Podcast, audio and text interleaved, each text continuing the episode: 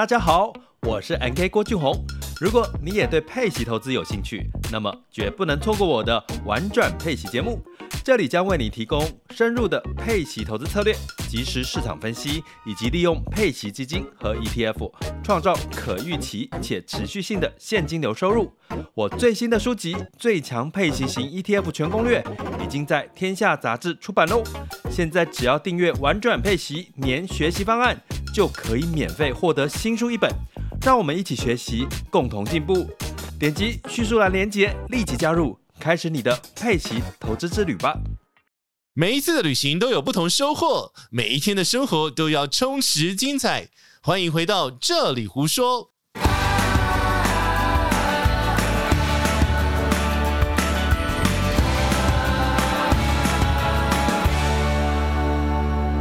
嗨，大家好，我是杰西大叔，来跟大家聊聊这一个礼拜发生的一些航空新闻。其实这个礼拜啊，航空界还算是蛮热闹的，发生事情也蛮多的。所以先讲到前面啊，如果说你过年期间呢有打算要出国的朋友，还是提醒大家哦，尽量的提早到机场。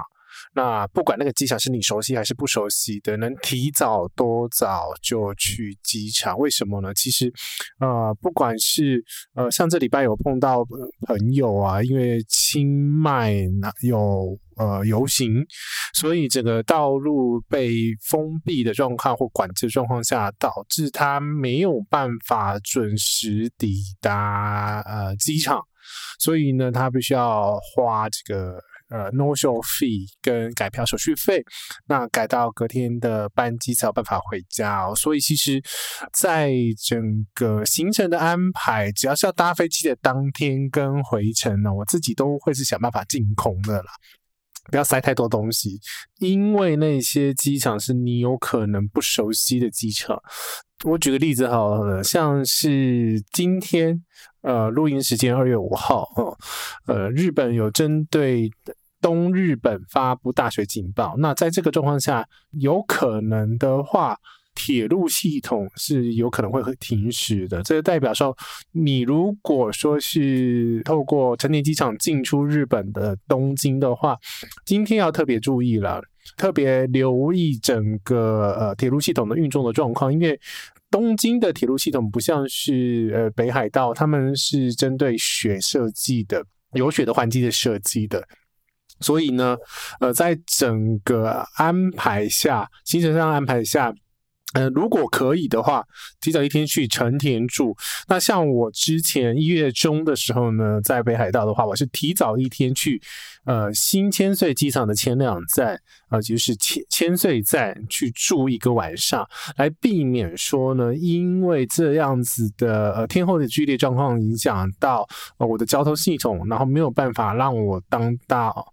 呃，飞机，所以这个是剧烈天候的状况下，呃，你可能要特别特别注意。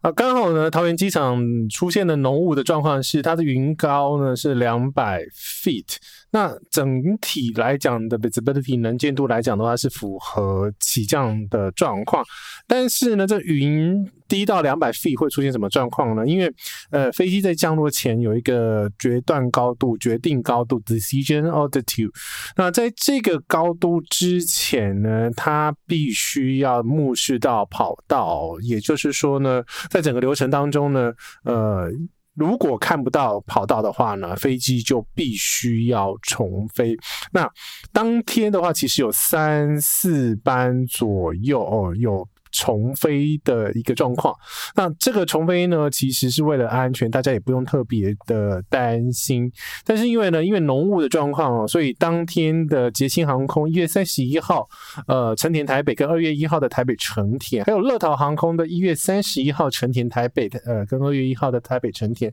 都会做了算是预防性的取消。为什么会有这样子的预防性的取消？其实杰西之前有讨论过这个议题。就是说呢，因为低成本航空的关系呢，它没有特别去拿这种低能见度的呃验证 （low visibility） 呃的验证。那因为这样子的验证呢，除了需要额外成本之外呢，机师跟飞机都必须要取得对应的认证。所以大部分的低成本航空公司呢，因为商业模式的关系哦，他们本本身来讲没有都通过这个验证。国内的话呢，虎航我也知道是没有拿到这样子的一个验证哦。那这个验证来讲，其实呢，它不通过也是，如果是商业决策者的话，也是对啦。原因是因为他们呃这种低成本航空联航啊，他们都是以区域航线为主。那这区域航线来讲的话，像是亚洲啊，你要碰到这种低能见度的状态，呃，非常非常的低。那以呃杰西知道的状况哦，虎航其实在去年大概一月的时候呢，有一个从曼谷廊曼机场回台北的班机，就是碰到这样子一个低能见度的状况，航班直接转降到了冲绳哦，所以它不是没有发生过，有有发生过，但是它的比例来讲，以跟航班的比例下来讲，它其实是低的哦，所以呃，回过头来是这种状况下。呃，比较容易会出现，当然就是在这种呃春冬 交际、季节交际那变化比较大的状况。因为桃园位于林口台地的隔壁，它其实的因为碰到这些那种气候的呃冷空气、冷暖空气接触到的这这样子这个雾产生的雾气雾霾，所以会降在这种春天要来的时候。它会产生浓雾，那这个浓雾来讲的话呢，以一般传统航空公司来讲，没有太大的问题，因为呃，传统航空公司其实有刚有讲的的，他们都有拿这些呃 low visibility 的一个能见度的验证，包含机师跟飞机都有，然后呢，桃园机场跑道是。也有这样子的一个嗯，所谓仪器降落，我们行内话叫两只猫啦，K two。那 K two 的话呢，可以实现的是飞机的自动降落，所以机师在只要是监控的状态下，然后就可以让飞机呃自动的降落在跑道上面。那当然还有很多一些前提必须要完成的，它有一些 checklist。那呃。当天我杰西在监听这个呃 approach，就是这个进场台，呃桃桃园北区的这个进场台的时候呢，呃台北 approach 的时候，就是有听到非常多的航空公司都要求使用 Cat Two 的仪器降落哦，所以这个就是一些跟旅客没有直接关系，但是呢，你又不注意到它。你要用到它的时候呢，就会出现那种别人会要飞，别人可以飞，但是你没办法飞的这个状况。这个就会有时候就看到啊，别人飞走啊，为什么我的飞机不能飞？有可能就是这个状况。如果你是搭低成本航空的，飞机跟航班的时候，这个就是呢，在这这种剧烈贴近当中呢，还要注意到的一些小状况啦。那这种状况呢也会发生，比如像是呃，刚好在一月，就是也是杰西在北海道的时候，那刚好是北海道的大雪，然后能见度也非常非常的低。那当天呢，就等了酷航，就因为是能见度的关系，也一样是转账到了东京哦。所以这个就是低能见度，然后恶劣天气碰到状况，你没有办法注意到的。一般身为旅客不会管的一些 minor 一点点细节。好，我们休息一下，听一首歌。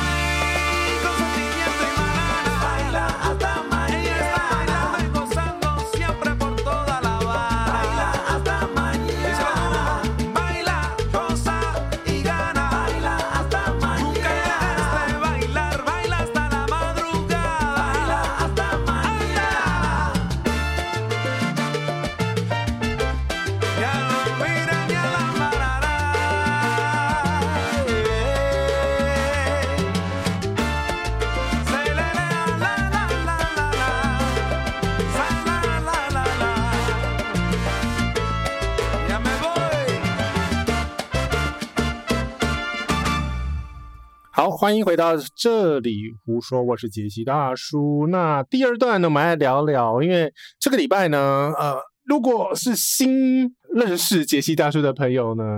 可能是透过这个事件呢、啊，因为刚好。杰西就是帮忙了一组，因为在法兰克福碰到安检罢工的朋友，年轻朋友，然后帮他们处理了一下这个他们的航班的异动，秉着这个取之于社群，用之于社群的这个概念，我们还是把它哈。呃，拆解一下，看一下发生什么状况。那碰到这个状况的时候，你以后遇到的话，可以怎么样子的呃处理？下面的资料我们不会讲个人资料了，我们就是直接讲当天发生什么事情，然后你可以做什么事情，然后嗯，如果真的遇到的话，处理的 SOP 吗？自己觉得啦，这种遇到哈，我也不想遇到。那既然遇到的话呢？杰西现在就是多玩两天，但是呢，这个时候呢，就是有一些 wishlist 你可以选择，因为是毕竟是一部分航空公司造成的原因呐、啊，因为航空公司这个是他们需要负的责任。好，我们来看一下到底发生什么事情呢？二月一号呢，在法兰克福机场，那它的安检。的呃人员 security 全部停止运作，但是是 departure area 出发区。汉莎的公告呢是要求所有旅客不要前往法兰克福机场。如果是转机的旅客呢，你是经由法兰克福转机的话，还是可以完成转机，但是不需要呃通过转机的安检，因为你在出发地的机场的话就已经透过安检了，所以这个是。简单扼要的，到底发生什么事？这个 case 里面其实相对一般人来讲啊，是有一点点复杂的。主要是原因呢，它牵扯到蛮多单位哦。第一个，它的机票呢是由 OTA 开的，那是谁已经不是很重要哈。开票旅行社呢，OTA 呃帮他开了之后呢，他开的这张机票。他自己原来不知道啦，这张机票透过他的机票的票号的前三嘛，三个前三个数字，可以得到它是由汉莎航空开出的机票。那这两个概念怎么混在一起呢？第一个呢是。付钱的对象其实是是付给 OTA，然后呢，因为 OTA 有经销汉莎航空公司的机位销售的授权经销权，所以呢呢，他开出了汉莎航空的这一张机票，所以它的这个前后概念还有它的关联，这个 OTA 跟汉莎航空是这样子差别哦，所以呃，旅客。把钱付给了 OTA，然后呢，OTA 开出了汉莎航空的机票。但是呢，这很好玩的是呢，他当场碰到的那个回亚洲的那个航班呢，呃，是由 ANA 执行飞行任务的航班。那它是。所谓我们讲的 codeshare 代码共享的一个航班，那实际呢是由 ANA 它本身飞回从法兰克福飞回东京的这样子的一个班机。好，它后面还有一层呢是搭乘中华航空飞回台北，所以呢。它后面是有两段行程，两段行程呢都不是汉莎航空的机票哦，所以其实我才说这一题啊，它碰到了非常多的航空基本上的需要知道的概念哦，包含了 OTA、codeshare，然后机票票号这些东西。好。根据他的对跟我的陈陈述啦，就是说呢，他在现场的时候呢，找汉汉莎的时候呢，呃，汉莎跟他讲说他找不到定位记录。那我们先解决这一题哈，因为我特别有问他，你拿什么东西给汉莎查？他说呢，他就拿登机证，已经完成网络报到的登机证，请汉莎帮他查。好，那记得刚刚我们有特别讲到哈，这一个航班呢是由 ANA 执行飞行任务的 codeshare flight，所以其实这张登机证呢是由 ANA 开出来的哦。那当然呢，在汉莎的系统是查不到资料的。那当然，这个这个这个部分，我觉得有一个大的问题，就是说呢，你比较有一些敏锐度或者是一个。嗯，或者是有 sense 的一个地勤，你会稍微看一下，哦，这个航班不是汉莎的，那可能他当下要处理很多 case，但我们不知道现场发生状况了。但是如果说呢，呃，多看两眼的话，其实可以知道这一个航班是汉莎的航啊 c o a c h e r Flight，然后是汉莎的本票。那怎么去避免这样子一个状况？找不到你的呃资料，其实很简单哦，就是直接给你的。呃，机票票号码，还有你的呃定位记录代号，就这样子，不要给登机证，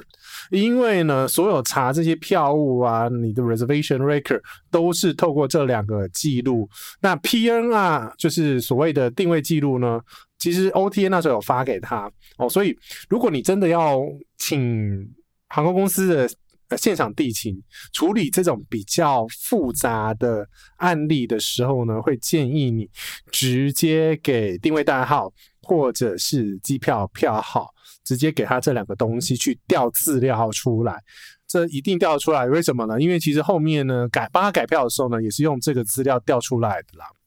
这个问题处理完之后呢，第二个要处理的是，他说他找 OTA 呢，OTA 跟他讲说呢，这班航班没有取消，所以要改动的话呢，会有那个改票手续费。杰西查了一下啦，事实上呢，这个班机本人呐、啊，他我刚刚讲嘛，这个班机因为呢，他没有取消，因为呢，他还是收转机的那些旅客。所以呢，这航班呢出现一个非常吊诡的一个状况，这个也是以前可能没有处理过或者看到的这个 case 啊，就是这个航班没有取消，因为罢工的状况呢，是因为是安检，然后导致旅客没有办法通过安检进入到管制区里头去搭飞机，所以呢，这一个状况来讲，其实呃，杰西的贴文下面也有保险公司的人在。回，那这个东西到底保险能不能赔？因为不是航空公司，那这个到底算不算？我们来等候这个理赔科的这个研判呢？好，那这不是这一题要聊的东西。那回过头来呢，所以这个状况下来讲的话，我们要先厘清吼，这张票既然是汉莎开出来的。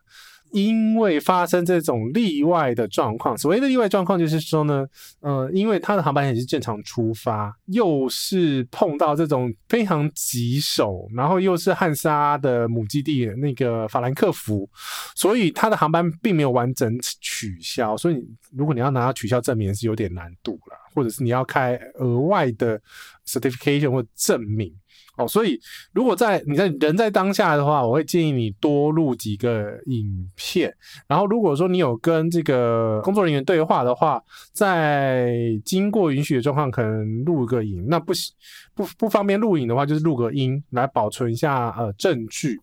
这个状况为什么不能找易游网改呢？其实你要找易游网改也可以，可是易游网还是要回来找汉莎改。所以其实你还不能在现场的话，因为当天是放假。所以呢，他没有办法联络到易游网。他是二呃二月二号，就是礼拜五了啦。呃，跟杰西呃私讯的易游网其实是好，我没记错，他每天都有客服啦，但是他二客服不是二十四小时的。所以在这个状况下，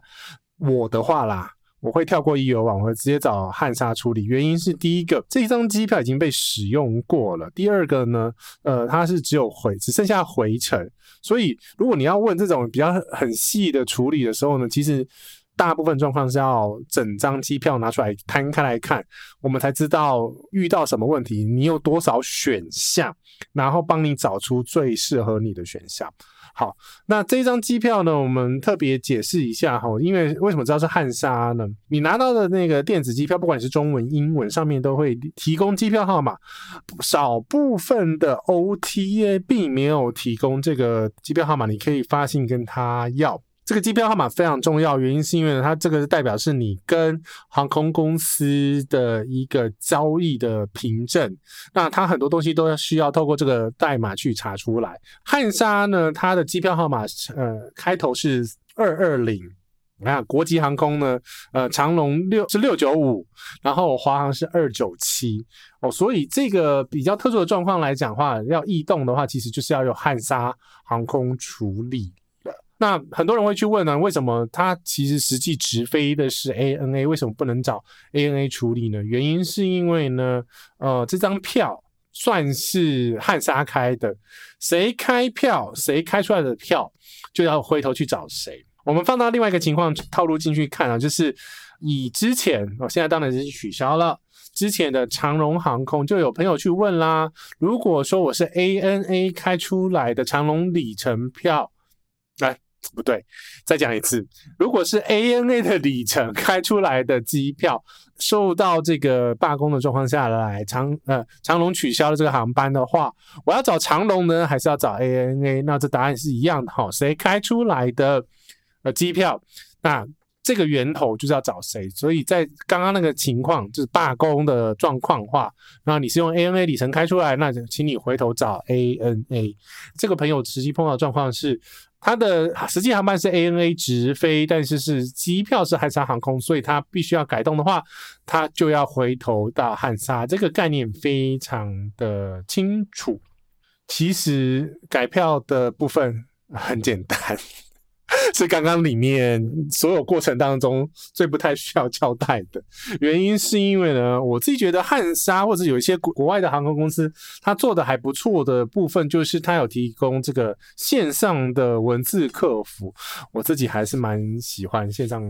客文字客服啦，因为有一部分的社恐哦，所以呢，文字的话呢，第一个呢，它还 OK。所以呢，就是直接透过文字跟他呃联系。那当然，这些资料我都有跟当事人核对过，因为。我就跟他讲说啦，那杰西想要跑一下，帮你跑一下所有流程，你方便让我直接帮你改机票吗？哦，我就直接连到那个汉莎航空的 Lufthansa Chat Assistance，它连接的话，那个杰西之前有写一篇文章，上面有了。当然，你直接在汉莎网站搜寻都可以找得到。那这个系统呢，预设是机器人回，你说你要改票，或者是你要调整，你要输入你的那个定位代号，反正就是让他点到联络到真。真人客服联络到真人客服的时候呢，他会要跟你确认一下你的 email 跟你的电话。这边要停一下下，原因是因为呢，很多的朋友透过 OTA 订票，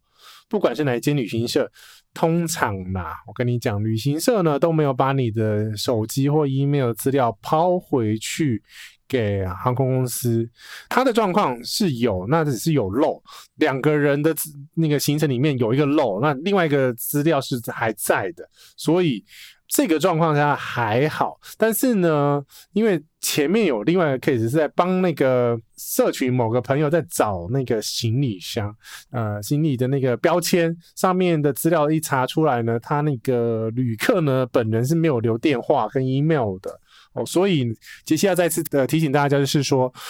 你出门之前呢，请你务必登录到航空公司的行程管理系统，确保航空公司有你的联络资料。这个联络呢，是航班如果有状况要异动、要调整时间，有任何的状况都要通知你的时候呢，他会通过这个方式联络你。所以这个东西是一定要留下来的。那在提供完这个，我们回到这个更改流程，其实很简单。给完定位代号，给完 email，给完电话之后呢，他就说，呃，你什么时候想要呃赶快订回来？我就直接跟他讲说，ASAP，就是 as soon as possible。那他就会开始搜寻可以改签的航班。最后拿到的是汉莎的自己的正航班，从法兰克福飞往羽田，然后再搭 ANA 从羽田飞往松山机场。这个整个过程来讲呢，其实很快，到五分钟。那其实呃，有另外五分钟呢，在等那个这位这位朋友回我确认，因为我要跟他讲说，呃，汉莎回复了哦，然后他给那个新的出发时间是二月三号。因为他是二月二号的清晨，算是二月一号的晚上深夜联络我的嘛，还在决定到底。我是觉得啦，他当下的状况一直很慌，根本不知道要怎么办，他很怕回不了台湾。决定完之后呢，其实他改票超级无敌快，大概跟他确认之后，大概一分钟之后就开完票，然后当然这个是不需要任何费用，然后重新开出的那个电子机票 e-ticket 就直接发到那个呃旅客的本人的 email 了，大概大概两分钟就收到了吧，所以后面这个改票流程是很。很短的，超级无敌短。只要你知道怎么联络汉莎，然后你知道你的定位代号、你的机票号码，你就可以跟他联系。因为呢，如果说你自己是搭汉莎的正航班的话，你是可以登录到汉莎的航空的呃后台直接改日期。但是因为呢，它没办法动的主要原因是因为它，我我在猜啦，这边是猜测啦，因为没有跑过。这个系统状况，但是呢，因为第一个它原来是 Codeshare Fly，第二个呢，它后面还有一个不是汉莎自己经营的呃航班，所以它不能直接变动。在这个状况下啦，都需要联络到客服中心做一个比较人工的改动。所以这位朋友呢，其实也在二月呃在昨天呢，哦成功的回到台湾啦，恭喜他好。讲到这边有点累哦，因为这一段真的蛮长了。但是希望大家在遇到这种突发状况的时候呢，不要太惊慌，因为你不管怎么样，你还是回得了家。但是呢，你可能有些奔波。我自己的那个习惯啦，就是当下能处理好，然后接受这个汉莎的 offer，就是他的提供的解决的呃航班，然后这样才有办法好好睡，不然一颗心揪在那边哦，其实。倒是真的蛮累的。好，我们再来休息一下，听一首歌，等下回来。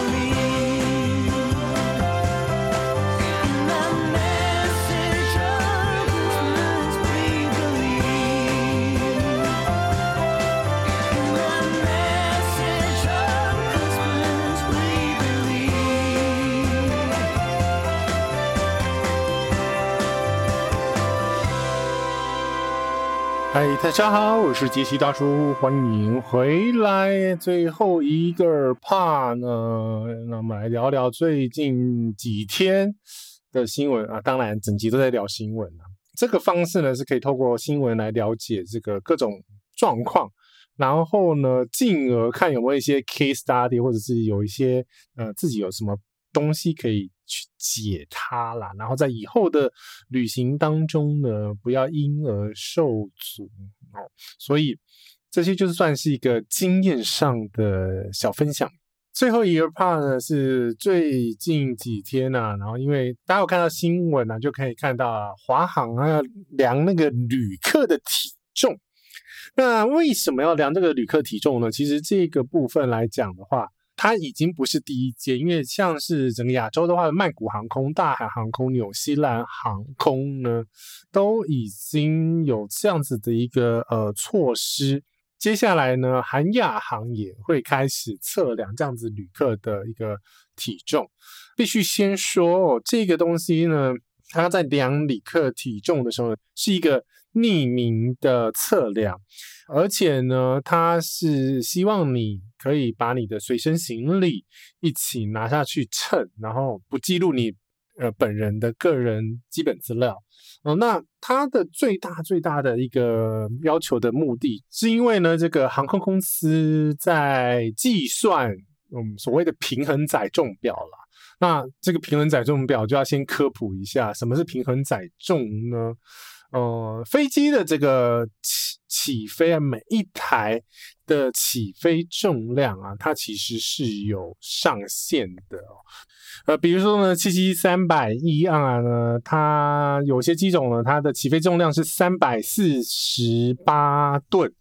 那每一台的这个飞机。哦，或者是它订购的型号会有点不太一样了嘛？不同航空公司之间，它的起飞重量会有点稍稍不同。那这个就是呢一个基准值，客机照配置啦，他们订购航空公司被订购的配置呃有所不同。为什么有这样子一个最大起飞重量？这其实就是一个红线，就是说呢，这台飞机呀、呃，它的结构啊，它的气动，它的外形，最高最高就只能载到这个公斤数。这个三百四十八公吨的呃所有的载重，那载重的话，其实如果严格去看的话，其实有分成这个零油重，就是零油重呢，就是还没有加油之前的重量，就是飞机本身的空重。那飞机的空重呢，其实在大修的时候或是检修的时候呢，它会重新上磅秤去量过。哦，所以有设备上的调整，它都会去重新称过一次，取得最新的这个空重，然后呢，会加上一些呢，呃，比如说像是组员或餐点，然后它的设备的一些重量，往上加呢，就是所谓的 payload 啊，英文就就是 payload，有付钱的 loading 哦。那谁有付钱呢？第一个是货物啦，第二个呢就是旅客。货物来讲的话，以大部分的 priority 来讲是比较后面的，反而是乘客的这个顺位是比较高，因为当然你上面客舱啊还是要载人，那货呢可以想办法呃再把它运回去，我们后面会稍微提到一下下。所以呢，这个 payload 的部分呢，就是刚刚讲旅客加上货货物，那旅客本身的。重量呢来讲，就有体重，然后手提行李跟它的托运行李这几个重量组成。这个东西混合起来呢，再加上燃油，就是你的总重量。那这个总重量呢，maximum takeoff weight 呢是有一个上限，每台飞机都有它的上限。所以在签派员在做这个平衡载重、平衡载重表的时候呢，他就要很小心的不要超过这个红线。能动的东西呢，很简单。啊、哦，你要么就可以动油，少装点油，或者是呢，你少装点货，但是呢，也有可能少装点人，少装点油的话，在什么状况会发生呢？比如说它是飞亚洲线，所以它就不需要装满载的油嘛，因为一台七七七，你最远最远可以飞到纽约，但是你如果只要飞一个，比如像是北海道，或者是飞一个香港，你油根本不用装载那么多的状况下的话，你就可以少装油，多出来的重量呢，你就可以多载货物跟呃旅客。好，那。所谓的少装一点货物的部分呢，是指如果说今天今天真的有这个需要要多载人或者是多载油的时候呢，我可能就要考虑把货物给拉下来。那这在什么时候会发生呢？其实，在冬天的时候，喷射气流非常的强劲哦，在北纬呃跟南纬其实都有一个一股 jet stream。呃，这个 jet stream 呢，就大概的纬度是在日本，呃，再上去一点点，有时候会往北飘，有时候往南飘。这个 jet stream 呢，像我知道最近应该有人看到另外一则新闻是在讲说什么华航啦，然后它的飞机飞超过音速啦。好，那它其实就是因为它被风吹着跑，那它实际的我们。在飞飞航讲的真空速 （true airspeed） 呢，其实是没有破超音速的。但是因为它被风吹着跑，顺风，它加上顺风的速度，它本身的对地速度 （ground speed） 就是你这个物体对到地面上的那个速度，所以在这个状况下呢，才会造成这个超音速的飞呃飞行。那回过头来讲这个重量哦，所以。在这种冬季时间，因为可能会逆风从美东飞过来的时候，飞回来台湾的时候呢，会因为要逆风飞行，再加上一些，比如说我们现在不能飞俄罗斯的空域的一些限制，所以呢，你本身的飞行路径会造成你要飞的时间要拉长。那当飞机的这个燃油设计是可以载这么载载那么多油的话呢，在这个状况下，可能要考虑牺牲的就是旅客的行李，就是一些一部分货物啦。那这个状况下，其实，在从去年十二月一路到现在，有部分的美东航班呢，在回来的时候呢，它的旅客的行李呢是额外于飞一台货机过去把它载回来的，这是的确是有发生过的一个状况，因为它要载更多的油从很远地方回来哦，所以就是我讲的这个有可能要拉货物。那当然呢，有另外的状况是要拉拉旅客啦，因为。刚刚讲了，有一些哦，货物都拉了，但是我油还是得再那么满，然后我重量又超又超标，怎么办呢？因为呃，现行的有些客舱是比较高密度的状况的设计，在这个状况下呢，它就不能这个满载旅客，所以会出现到它会故意留一部分的空位的状况来。避免说因为旅客本人的重量来造成这个超标的一个后果，所以刚刚讲了拉油、拉货物、拉人，都是的确航空在操作运作的时候会发生的一个状况。讲重量很重要的是这一题回过来核心啊，因为呢，它。要量你的体重，不是要知道你个人的基本资料，比如说林杰西现在已经破百，不是他不是哈，他是为了要知道目前来讲他使用的人均体重是不是符合这个时代的潮流，因为以二零零九年 ICAO 公布的这个重量，大概每人的平均的体重呢是七十公斤到八十公斤，那。美国其实来讲的话，它 CDC 还有另外一份这个研究报告会有美国人的平均体重啊，所以其实很一部分的航空公司会参考那一部分的体重作为这个平衡载重表的计算。那欧盟来讲的话，是目前来讲有公开的这个这种航空单位有公布新的资料，男性平均体重呢是八十二点二公斤，女性是六十七点五公斤。那冬天跟夏天的重量又有一点点会不太一样，所以基本上呢，这个是提供航空公司作为一个参考。呃，去设定一个平均合理的人的一个体重。那为什么要这样子呢？因为货物就是旅客的行李，它会称重，货物也会称重，燃油的重量也算得出来。唯一算不出来的就是旅客本人的体重，所以它就是用一个这个所谓的平均值。来计算，比如说现在是平均是七十五公斤，我就是呃，假设有两百五十个旅客，然后乘以七十呃七十五公斤，得到了这台飞机的总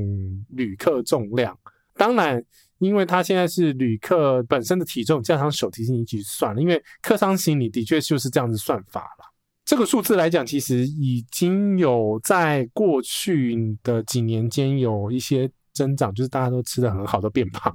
所以其实才有这样子的一个目的性，要量好体重。因为你你想想看哦，如果一台飞机两百五十个人的状态，我如果一个人差了五公斤，那就是这一台飞机会差到一点二五公吨。这其实在飞机上面来讲是非常非常重的重量。因为这样子，刚刚回到前面就已经讲过了哦，我们要算平衡载重表，对不对？好，所以就会爆表，爆表会怎么样呢？其实就是危害到飞航的安全，因为它超出了原先这个设计的安全的起飞重量。当然，所有飞机都有所谓一定的 tolerance，但是这个 tolerance 不是让你一开始就超的，它是。它是设计一些安全值、安全范围，但是突发状况下让你去使用的，并不是在 daily operation 每天在营运的时候就每天超。所以，当一些小型飞机啊，你在去搭的时候呢，它是的确呃有要求要上磅秤，因为越小的飞机呢，它基本上它对重量的敏感度会非常非常的高。杰西之前有飞过那种四人座小飞机，那上去之前呢，就真的要每个个每个人每个人这样去量。但很遗憾的是呢，因为杰西的体重比较重，造成的呢，我们整台飞机呢只能搭三个人。本来要跟我上去一起开小飞机看整个呃西雅图的同事前同事呢，所以呃就因为这样子没有办法上天空去看的，就是因为体重的关系，杰西体重的关系，害得他没有办法。上天空鸟瞰整个呃城市，所以重量总结一下，重量来讲的话是非常非常重要，对于一台飞机在做安全设计或者是营运规划非常非常重要的一个东西。因为呢，它还必须要根据你的东西越重的东西，它要越注意到它要放哪边。因为飞机还有另外一个非常非常重要的东西叫做重心。那这个重心呢，必须要保持在中间，不能说保持在机尾或者机头，因为呢，在飞行的当中呢，这样子会造成额外的这个燃油的消耗。呃，不说之外，其实，在航空史上面来讲，的确有这样子的一个重心偏离，因为它在绑货物的时候没有绑好，造成整个重心偏移之后，整个飞机就坠机。哦，所以这个是大家不想看看到的状况。所以其实只要是重量在飞机上面，其实都必须要严肃的去对待啦。当然，这个是算是小小科普的一个环节，让大家稍稍了解一下为什么航空公司要知道林杰西的体重。最后一个小新闻，那只是要提醒大家，就是说呢，如果说呢，你有一个很爱乱跑的天真的可爱的外星人小朋友的话呢，像林杰西这样子的话，如果说他会乱跑，想办法在他身上放一个 AirTag 或者是手机，然后去追踪他的位置，因为呢，其实，在就是月底的时候，其实大家应该有看到新闻，就是有。